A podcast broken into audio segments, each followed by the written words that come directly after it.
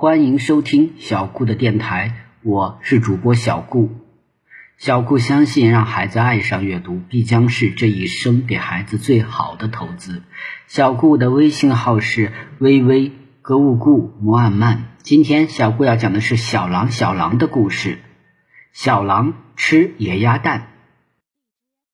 张纪元又说，战斗性格还真比和平劳动性格更重要。世界上劳动量最大的工程——长城。仍是抗不过世界上最小民族的骑兵。光会劳动不会战斗是什么？就是那些阉马，任劳任怨任人骑，一遇到狼掉头就逃，哪敢像儿马子那样猛咬狠踢？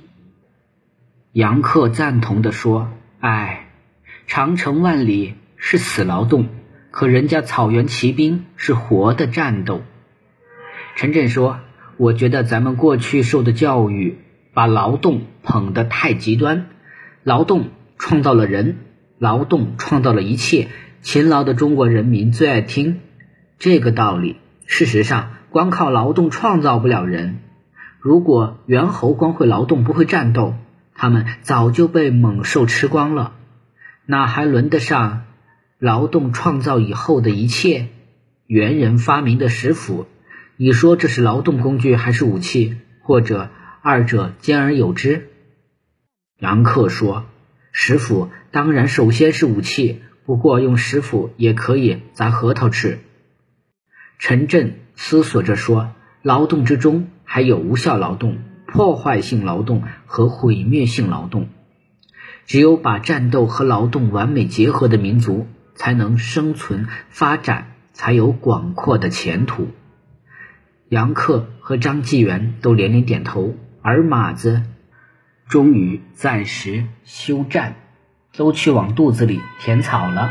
小母马们趁机又逃回妈妈身边，大母马心疼的用厚厚的嘴唇给女儿撸毛揉伤，但小母马只要一看到父亲瞪眼喷鼻向他怒吼，就吓得乖乖跑回自己的新家，远远的与妈妈相望。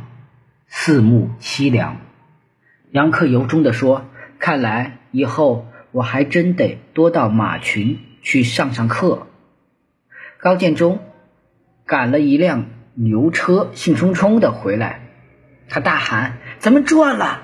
我抢了大半桶野鸭蛋！”三人跑过去，从车上拎下沉甸甸的大水桶，里面大约有六七十个。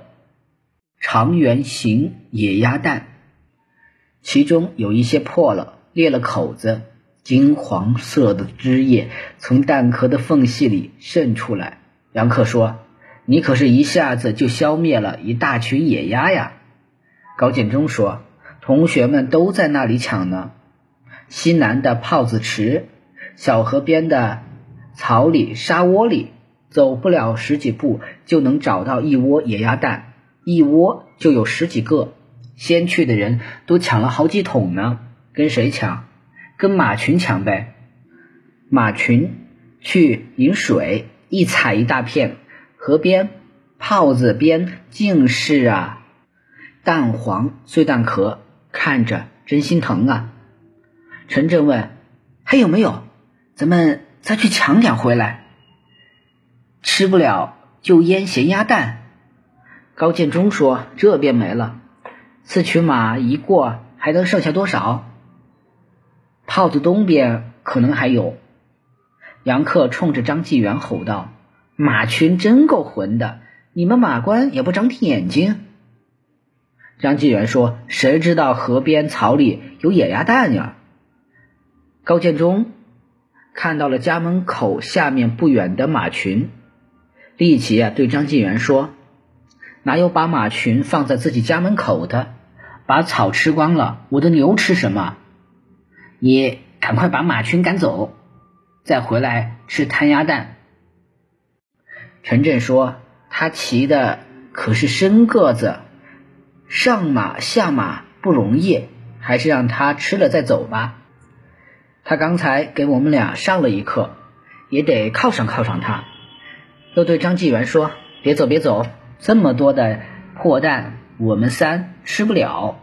高建中吩咐说：“你们都过来，把破蛋好蛋分开挑出来。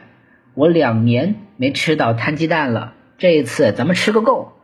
正好包里还有不少三葱、野葱，摊野蛋是真正的野味儿，一定特香。杨克，你去剥葱；陈震，你去打蛋；纪元去搓一大簸箕。”干牛粪来，我掌勺。挑拣的结果，一半好蛋，一半破蛋，每人可以先吃上几个破蛋。四人乐得像过节。